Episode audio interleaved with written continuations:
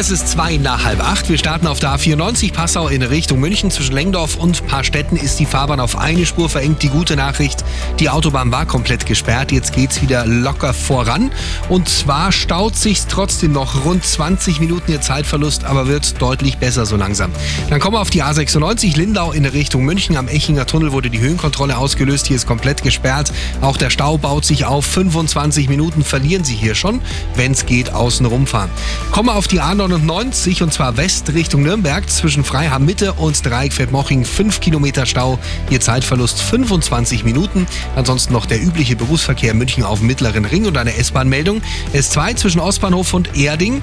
Hier Verspätung wegen eines vorausfahrenden Zuges, was auch immer das bedeutet. Der fährt da vermutlich langsamer. Sie verlieren rund eine Viertelstunde. Kommen uns gut und sicher an. Eine komfortable Fahrt wünscht Ihnen Multipolster. Ihr Sofa